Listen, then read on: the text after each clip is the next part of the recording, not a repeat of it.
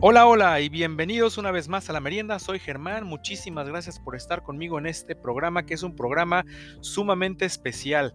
La merienda cumple 100 episodios. Así es, este es el episodio número 100.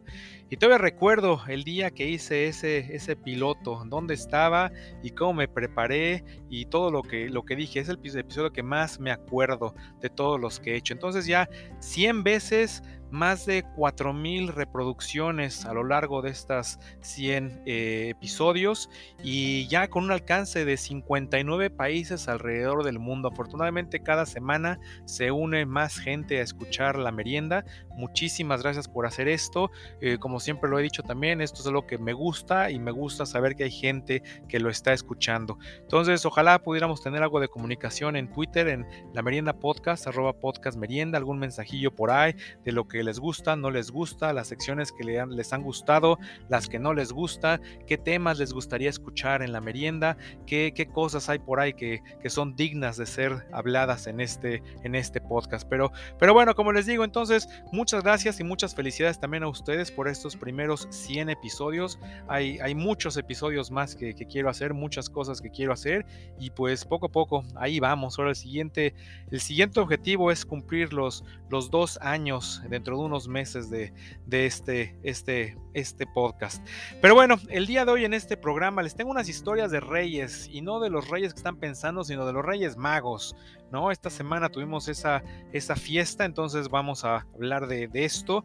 Les voy a hablar también de actores y actrices que se han hecho famosos por un personaje que, que interpretaron y a raíz de este personaje salieron a la fama y siempre serán recordados por ese único personaje. Entonces, es un programa divertido, diferente como siempre, espero les guste y pues como les digo, pónganse cómodos porque en este momento comenzamos.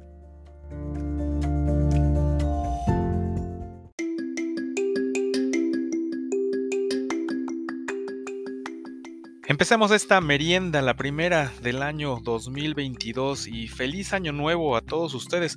Aunque ya para estas alturas, ya hoy 7 de enero, mucha gente ya está hasta el gorro, ¿no? De que te sigan deseando feliz año nuevo todo mundo, sea por mensaje, sea por correo, sea por texto, sea persona que te encuentres.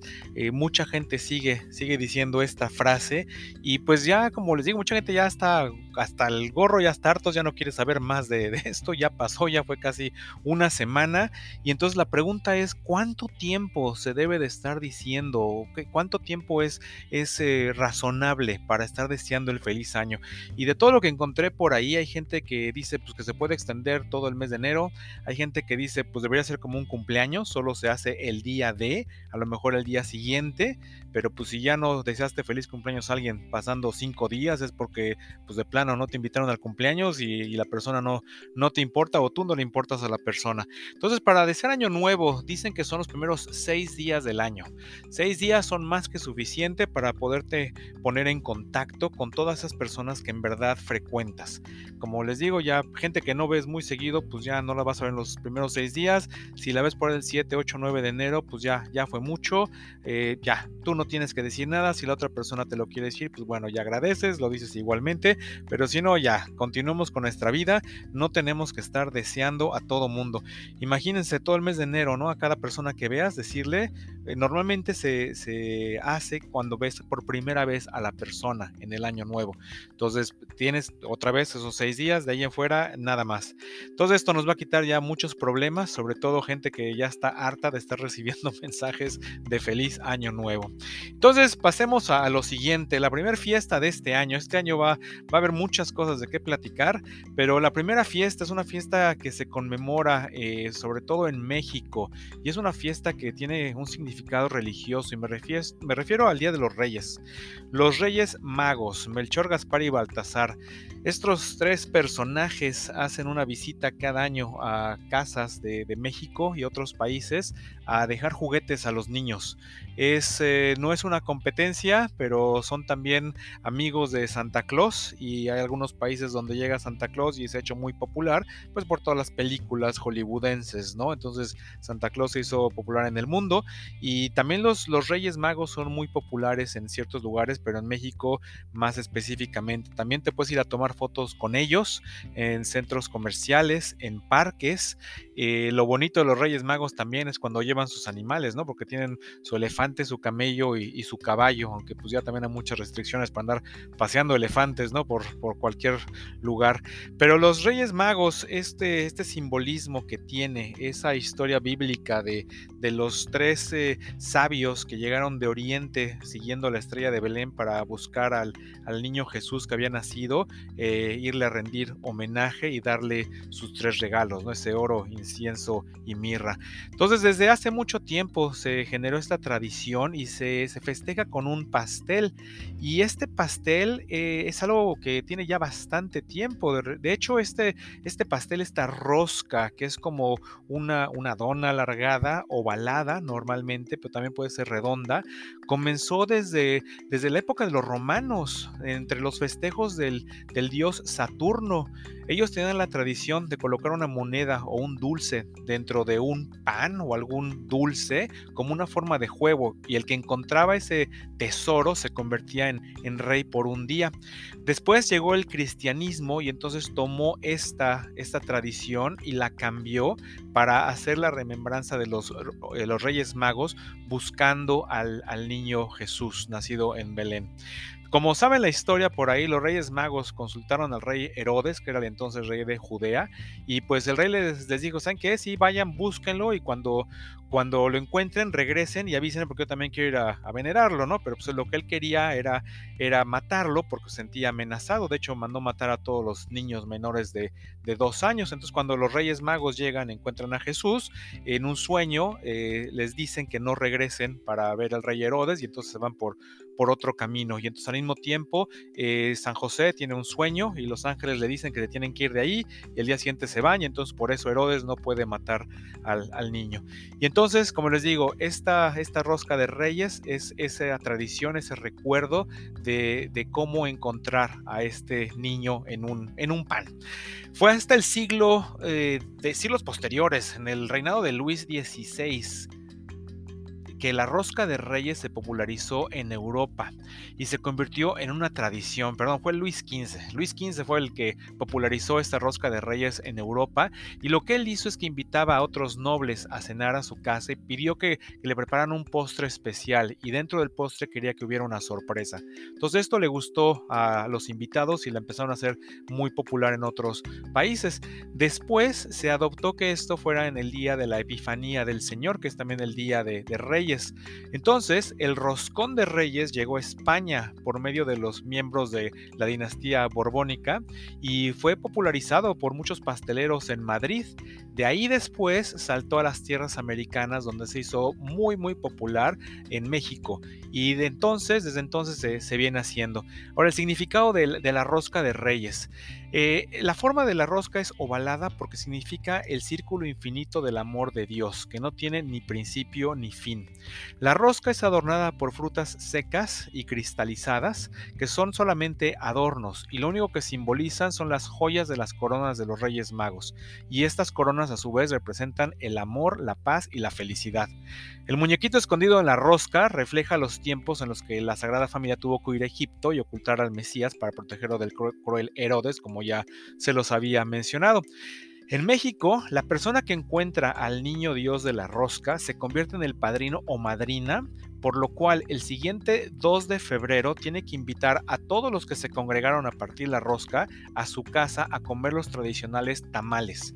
Este día es el día de la Candelaria, el día 2 de febrero, o el día de la presentación del Señor, que es cuando José y María llevaron al niño a presentarlo a la iglesia. Y este día es el, es el último día de las fiestas navideñas. Entonces todavía estamos en épocas navideñas, un mes más. El cuchillo con el que se parte la rosca también tiene su valor simbólico y este representa el peligro en el que se encontraba el niño Jesús.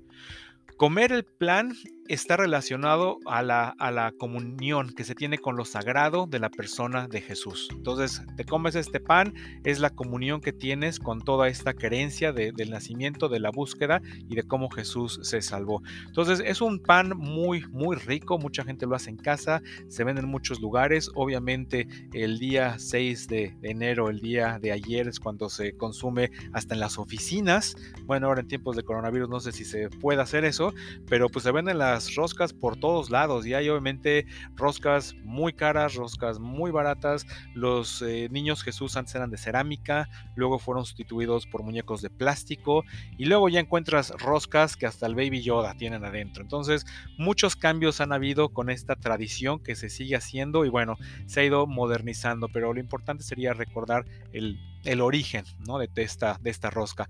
Ahora, otras curiosidades sobre esto, porque siempre nos gustan las curiosidades. Madrid es conocida como la capital del roscón de reyes. Cada año se consumen más de 2.5 millones de piezas en esta ciudad. En México se organiza una rosca masiva en el Zócalo Capitalino, en el centro de la Ciudad de México. Obviamente por razones de pandemia no creo que se esté haciendo, pero la más grande que se ha hecho fue en el año 2013, que medía 1.440 metros y tuvo un peso de 9.375 kilos. Ese era un roscononón. Los franceses ya tenían la costumbre de esconder objetos en los panes del siglo XI en la población de Besançon. La rosca de reyes llegó a México durante el virreinato. Se comenzó a elaborar con acitrón, sin embargo, este ingrediente estuvo a punto de extinguirse por lo que fue removido de la receta y vamos a hablar del acitrón en un momento más. En los Estados Unidos, ellos tienen su propia versión de la rosca, el King's Bread, que es heredado de los franceses. Y hoy en día existen muchísimas versiones de las roscas de, reyes con ingredientes muy variados. Puedes encontrar rosca de reyes con sabor de té verde, de vainilla, de chocolate amargo, de mazapán, la tradicional azúcar, Total, es un dulce sumamente rico y es la pelea familiar de quién se come el pedazo que tiene el azúcar de la rosca, ¿no? El cual también es pura manteca saludable, pero bueno, eso no nos importa. Con un chocolatito caliente, un cafecito o algo, la rosquita, por supuesto. Y no hay quien falta, ¿no? Que siempre tienes que estar diciendo que no se vaya a tragar el, muñeco. Entonces, por favor, cuando partan sus roscas y ya la partieron, eh, digan la verdad, digan si ustedes obtuvieron al, al niño Jesús. Ahora, vamos a hablar tantito de este acitrón. on El acitrón es un ingrediente que se utilizaba en las roscas de reyes tradicionales desde hace muchísimos años, pero se ha hecho un ingrediente muy polémico en la cocina tradicional mexicana porque es muy difícil de conseguirlo. Es un producto cuya comercialización está restringida, pero en el mercado negro pues se vende sumamente eh, demasiado. Hay dos temporadas, específicas en las que la demanda del acitrón es, es preocupante y una de estas es estos momentos porque se, hace, solamente se pone la rosca de reyes como adorno, no tiene otra función. También se utiliza mucho en el mes de septiembre para hacer los chiles en hogada. Y este acitrón se, consume mucho porque tiene una, textura y un dulzor muy diferente. Es algo que es dulce, pero no es sumamente dulce. Entonces es, es muy bueno para, para toda la gente que no le gusta empalagarse. Ahora, este acitrón sale de la pulpa de una biznaga dulce que se cultiva en el norte y en el centro del país. Esta biznaga es como un cactus. De hecho, hay más de 350 variedades de cactus. Entonces, de todos esos, solamente de uno es lo que hace especial a esta y lo que hace especial es el contenido del azúcar que permite la cristalización sin volverlo demasiado empalagoso. En otras épocas, la cocción se hacía con aguamiel pulquero, que aportaba el aroma herbal del agave.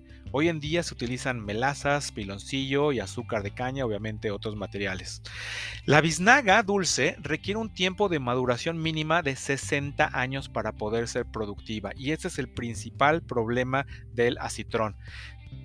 no puedes cultivar estos cactus porque tienes que esperarte 60 años para que puedas consumir, consumir esta pulpa, para que puedas tener la, cantidad exacta de azúcar. Entonces es muy caro, significaría una inversión muy cara poder tener sembradíos donde vas a tener esto por 60 años. Y pues bueno, obviamente tu primer cosecha va a ser ya al final de, tu vida, si es que sigues vivo, ¿no? Ya lo vas a llegar para tus hijos. Entonces, por eso están, están protegiendo mucho a, esta, esta biznaga. Ahora, ya que se tiene como se hacía antes, obviamente se quitaban las espinas del cactus y se raspaba el interior para que se pudiera cocer en azúcar.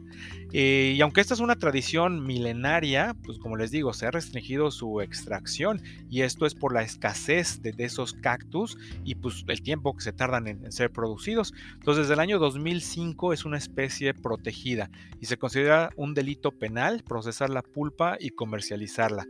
Obviamente hay muchos lugares donde la puedes seguir comprando y 100 gramos de acitrón te cuestan 20 pesos, que es un poco, poco más de un dólar. O sea, no es algo también que sea muy caro, aunque esto se ha convertido en algo muy gourmet. Ahora, lo que dicen muchas personas que han entrevistado en mercados que vendían esto, que también lo dejaron de hacer, pues porque la gente se acercaba, eh, la policía se acercaba, otras gentes de, de este, los dueños de los locales no les permitían vender el acitrón y entonces pues se tenían que mochar con una de las ganancias, ¿no? De esta, de esta vendimia y entonces pues perdían más dinero. Entonces dicen, pues ya, no me importa que sea ilegal, mejor ni lo voy a vender porque voy a perder más dinero por todo lo que tengo que pagar para poder venderlo. Entonces, pues ya, ya saben cómo, cómo es la gente. Ahora, hay muchísimas alternativas para el uso de, del acitrón. Hay alternativas desde el camote, el chilacayote, la calabaza y ahora hasta jícamas puedes, puedes utilizar en, lugar del, del, del, acitrón tan, tan famoso y pues tan, tan buscado. Entonces, pues no vale la pena estar buscando este producto, pero cuando ustedes compren una rosca de reyes, pregunten qué ingredientes tienen y, y si les dicen que tienen acitrón, tienen de dos. Ni la compren porque puede ser que sea algo ilegal y se pueden meter en problemas. Y la otra puede ser que literalmente les estén dando gato por liebre. Hay muchas maneras de pintar las frutas para que luzcan del color del acitrón.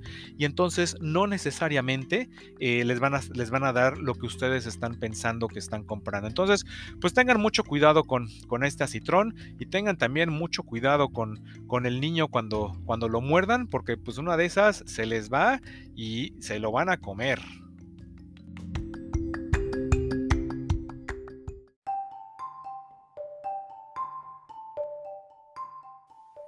Y en estas últimas semanas que me tocó estar de, vacaciones, eh, tuve la oportunidad de ver literalmente miles de películas. Con la familia, antes de la Navidad, pues películas navideñas casi todos los días. Y después de eso, muchas películas que hace mucho tiempo no habíamos visto, algunas películas nuevas. Eh, tuvimos la oportunidad de ir al cine antes de que nos cerraran los cines otra vez para ver la nueva del Hombre Araña, que en mi gusto, muy buena, muy buena película, bastante emotiva. Y si te gustan ese tipo de películas, si estás siguiendo todo el universo Marvel, pues bueno, estarás igual de, igual de contento que, que yo. Y también muchas series de televisión, Que empezamos a ver, algunas nuevas, documentales, algunas que seguimos viendo. Y una de ellas que siempre nos ha enganchado a, los cuatro es la de Cobra Kai. Cobra Kai lanzó su última temporada ahora el 31 de diciembre. Netflix sacó 10 episodios nuevos.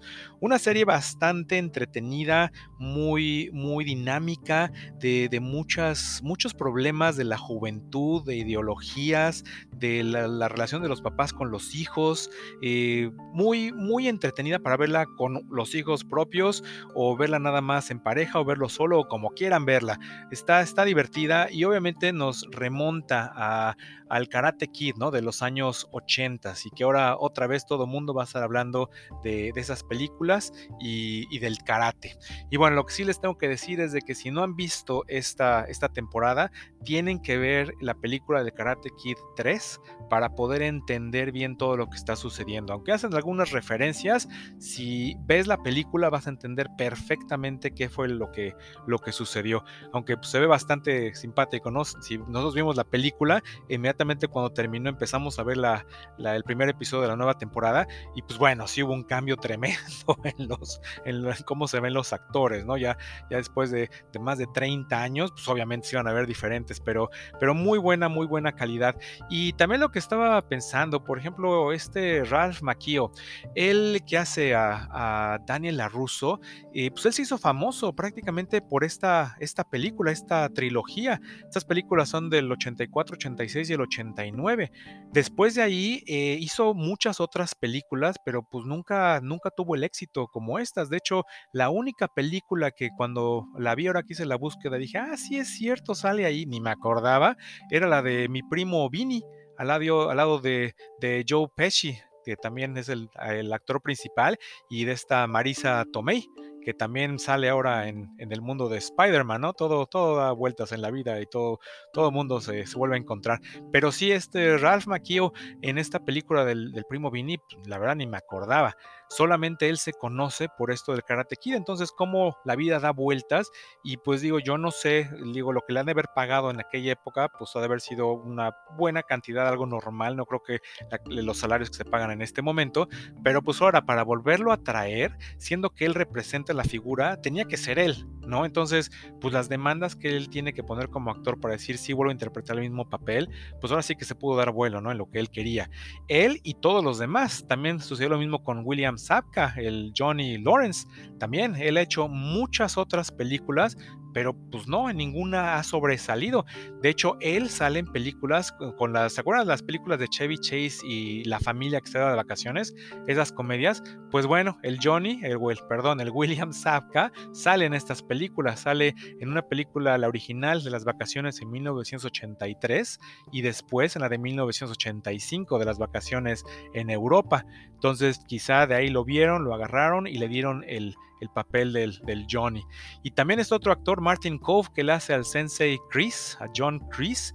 También una persona que se conoce únicamente por el Karate Kid. Muchas películas ha hecho.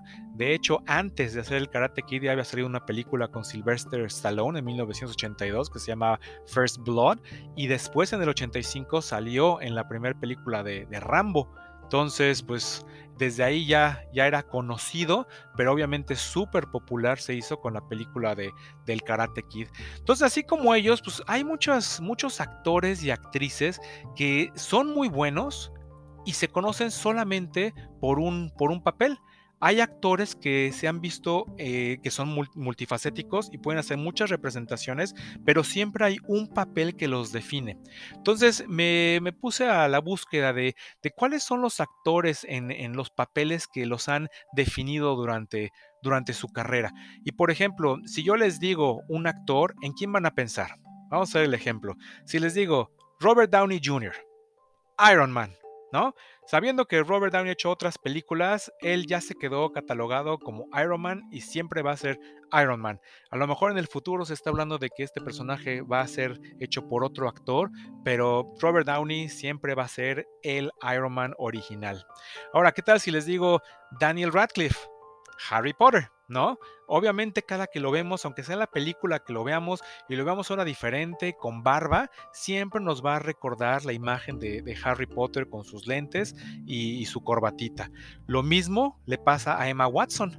¿no? Cada vez que la vemos nos vamos a acordar también de su papel en la película de, de Potter como Hermione Granger y como también este Rupert Grint, que también es Ron Weasley, también este, este personaje, cada que lo veamos, nos vamos a acordar de estas películas. Otros personajes que nos hacen inmediatamente recordar a alguien es, ¿qué tal si les digo Arnold Schwarzenegger? Él ha hecho muchas películas, pero ¿por cuál nos vamos a acordar siempre de él? El Terminator, ¿no? Siempre el Terminator va a ser un hombre que va a estar ligado a, Arnold, incluso cuando era el gobernador de California era el Governator, ¿no? cualquier cosa que haga siempre va a regresar a esta, a esta franquicia de, del Terminator. Ahora, ¿qué tal si les digo Hugh Jackman? Hugh Jackman, la mayoría de las personas va a pensar en la película de Wolverine. Es el personaje de los X-Men que hizo también muchas películas con ellos y es el, clásico eh, Wolverine de esta, de esta serie. Otro personaje que también nunca pudo salir, otro actor que nunca pudo salir de este personaje fue Mark Hamill. ¿No? ¿En qué otra película recuerdan a Mark Hamill si no es La Guerra de las Galaxias? Eh, si es Luke Skywalker. Ese es su personaje y así es conocido y así será conocido por toda la historia, por más que hubiera querido intentar. Este caso no fue lo mismo con Harrison Ford. Harrison Ford, aunque es el Han Solo, pues también es Indiana Jones, ¿no? Y también como eso ha hecho miles de otras películas y muchas veces cuando lo ves ya no piensas que fue alguna vez Han Solo o que fue Indiana Jones, lo ves como el actor que es en ese momento. Entonces, así hay unos que definen su carrera, hay otros que tienen eh, otras, otras oportunidades. Pero, por ejemplo, el, el casting entero de la serie Friends. Cada vez que veamos a cualquiera de estos seis, nos vamos a acordar de cómo fueron sus personajes en esta increíble eh, comedia de la televisión, ¿no? Y además ahora con tanto que están regresando y que están volviendo a juntarse y tienen planes de hacer y de no hacer, pues bueno, vuelven a seguir con vida, pero sí, la, fama que encontraron estos personajes fue gracias a esta serie de televisión.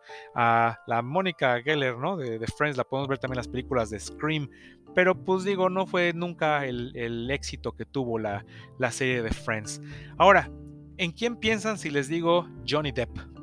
Muchos de ustedes les encanta este actor, dicen que es una persona sumamente varonil, pero la mayoría de, nosotros pensamos en el capitán Jack Sparrow. Esta franquicia de Disney de los Piratas del Caribe, también unas películas sumamente entretenidas, han definido a, a este actor. Entonces cada vez que veamos al Johnny Depp, pues luego se ve como que diferente, ¿no? Cuando ves el actor en la realidad, ahora, que, ahora sí que siendo él, a diferencia de siendo el personaje, estás acostumbrado a, ciertos movimientos, ciertas expresiones, cierta voz, y cuando lo ves, pues como una persona normal, como que se siente raro, ¿no? Te identificas más con el personaje muchas veces que con el mismo actor. Alguien que seguramente también le va a pasar que va a estar para siempre conocido por su personaje que, ha actuado en los últimos años es Chris Hemsworth. Aunque salga en Hombres de Negro, él será recordado siempre como Thor. Ese será su, su personaje de siempre. Ahora, ¿qué tal si les digo Elijah Wood? El Aya siempre será Frodo Baggins, ¿no? Del Señor de los Anillos. Una serie también, una trilogía muy buena, unas películas entretenidas, de batallas largas, pero también que lo, hicieron saltar a la fama y pues ahí se va a quedar siempre en su personaje de, de Frodo. ¿Qué tal Heath eh, Ledger? El guasón, el Joker de esta película de, de Batman. Eh, este personaje de Joker también fue un personaje sumamente carismático, muy popular. Obviamente, pues bueno, lo que le sucedió a él antes de la filmación, bueno, después de que terminó la filmación de la película, también elevó esta película a otro, a otro nivel, pero pues siempre será recordado por ese papel. Igual, otras películas ha hecho, pero el Joker va a ser para, para siempre. William Shatner, este, este señor, ¿de quién se acuerdan? Pues ni más ni menos que el capitán Kirk de Viaja a las Estrellas, un personaje sumamente eh, amado y querido por todos los Trekkies. Entonces muchas películas eh, fueron hechas por él y entonces siempre será, será él. Ahora, aquí en esta lista que encontré, eh, Keanu Reeves. Aquí lo ponen que mucha gente lo tiene como John Wick. Para mí, Keanu Reeves, cada vez que lo vea, va a ser Neo de, Matrix, que desafortunadamente no he podido ver la, nueva película. Muchos comentarios, no voy a decir nada. La tengo que ver porque, pues digo, me gustan esas películas, he visto, entonces hay que verla. Pero sí, para mí Keanu Reeves será Neo. John Wick es otro personaje, pero no, no es tan, tan representativo, por lo menos para mí. Ahora, si les digo Chris Evans, ¿en quién van a pensar? Pues en el Capitán América, Steve Rogers, ¿no? También este personaje va a quedar ahí eh, catalogado como, como el Capitán América para, para siempre. Aunque ahora también el Capitán América ha cambiado y está evolucionando, pues bueno, el original siempre será el original. Y en esta lista hay un actor que también ha hecho muchas películas y aquí lo tienen como, como de quién se acuerdan si les digo el genio de Aladino versión caricatura. Pues de Robin Williams. Aunque Robin Williams yo creo que sí fue un actor que desarrolló muchos papeles y papeles muy importantes y yo creo que también depende con las generaciones. Te puedes acordar de él por eh, la Sociedad de los Poetas Muertos, ¿no? Que hizo él, eh, por la, la señora hasta la Doubtfire también que, él hizo, muchas películas que hizo. No creo que a él lo podamos encasillar en un solo personaje. Pero bueno, esa es mi, mi opinión. Ustedes, ustedes dirán si sí o si no. Ahora, un personaje de televisión. Jim Parsons, Sheldon Cooper. Obviamente lo ves y piensas en Sheldon. Y yo creo que lo ves y estás esperando que haga los mismos comentarios y que se mueva y actúe de la misma manera que su personaje Sheldon de, de The Big Bang Theory. Otros de estos personajes que, se quedaron para siempre con algo puede ser también una voz. La voz, por ejemplo, de James Earl Jones. Él hace la voz de Darth Vader y quién no recuerda esa voz. De hecho, él eh, ni siquiera eh, tuvo crédito por la voz ah, cuando se hicieron las películas, porque en ese momento no se acostumbraba darle crédito a las personas que nada más daban la voz a un personaje, sino fue hasta después que, su voz se hizo muy popular y de hecho él en, películas sale poco, pero muchas veces lo podías escuchar hasta más en, en comerciales. Ahora, ¿se acuerdan de Linda Blair? Linda Blair es la niña del exorcista. Y esta niña se hizo sumamente famosa por ese personaje. Y tan famosa se hizo que después de haber grabado esas películas, tuvo que andar rodeada de guardaespaldas, porque mucha gente de grupos religiosos le, le querían hacer agresiones o le gritaban de cosas por el papel que ella había tenido en esta película del exorcista. Otro, otro, señor que se quedó siempre con su, con su rol de película fue Christopher Reeve, Superman. Él hizo varias películas y siempre será recordado por el rol del, hombre de, acero. Obviamente las nuevas generaciones conocen a otros Supermanes, pero bueno, la gente que conoce a Christopher Reeve inmediatamente está viendo esa cara con esa S en la frente y bueno, vestido con su traje azul y su S en el pecho y su capa roja. Ahora, ¿qué tal Anthony Hopkins? De todas las películas que él ha hecho, Hannibal Lecter ese personaje, que de hecho ese personaje se lo ofrecieron a Sean Connery, pero él dijo que no, que no, no le gustó por la trama de la película. Y entonces Anthony Hopkins lo toma y lo lleva a la historia. Y pues simplemente cada vez que se piensa en Hannibal Lecter, pues bueno, es, es la cara de, de Anthony Hopkins. Y Sean Connery, por ejemplo, también otro, otro actor que ha hecho muchas películas, hizo muchas, muchas cosas muy diferentes a lo largo del tiempo, fue James Bond, pero igual, aunque es el que mucha gente dice que fue el mejor James Bond de la historia, no es posible catalogarlo como un solo personaje. De tantas películas que él ha hecho, él, él sí pudo salir adelante con, con cada personaje nuevo. Otra persona que se quedó enfrascada en una película es Macaulay Culkin, ¿no? La película de Home Alone, Mi pobre angelito, como se llamó en español, siempre, siempre será Kevin. Digo, ahorita ya está grande, súper diferente, obviamente, ha hecho otras cosas, pero pues sí, siempre será, será Kevin, ¿no? Y el grito del Kevin echándose el alcohol en la cara siempre será eh, también muy, muy familiar. Ahora, otra, otra actriz que también en esta lista aparece. ¿En quién piensas si te digo Kate Winslet? Titanic esa película que también ganó todos los premios habidos y por haber, y ese papel que también la dio, le hizo dar el salto a la fama. De hecho, ella estuvo persiguiendo literalmente a James Cameron para que le diera una audición para el papel. Estuvo llamando por teléfono, mandando cartas, hasta que finalmente él accedió a hacerle un casting y entonces se dio cuenta que sí, ella era la, persona perfecta para el papel de, de Rose. Ahora, ¿qué tal Marlon Brando? ¿De quién se acuerdan? Pues del padrino, ¿no? Esas también películas sumamente famosas. Él cuando fue a la audición del, del padrino, él quería hacerlo ver como, pues, como un bulldog, quería ver una cara así fuerte, ruda. Entonces lo que hizo, se puso algodones en los cachetes y así fue como empezó a hablar. Y gustó tanto que entonces le mandaron a hacer unas piezas para que se las pusiera en, la boca, ya no de algodón, unas como tipo prótesis, para que le dieran esa, esa forma a su cara y bueno, también para que él hablara de, esa manera. Entonces, estos, estos actores fueron conocidos por solamente un papel. Y otra persona que también no puede faltar de esta lista es Michael J. Fox. ¿De quién te acuerdas? Pues ni más ni menos que de Marty McFly, ¿no? Esta serie de Volver al Futuro, el personaje que él desarrolló fue el personaje con el que él se quedó para toda la historia. Entonces, ¿qué les parecieron estos personajes? ¿Están de acuerdo? ¿No les parecieron? ¿Creen que hay otros? Digo, hay muchos otros, ¿no? Estos son algunos de los que, los que pude encontrar, pero si tienen algún otro personaje que, haya, haya sido emblemático por, por un solo, una sola película que hizo algún actor o actriz, pues manden un mensajito, ¿no? Ahí en la merienda en, Twitter, en, arroba podcast merienda, y pues con, con todo gusto lo comentaré en el siguiente programa.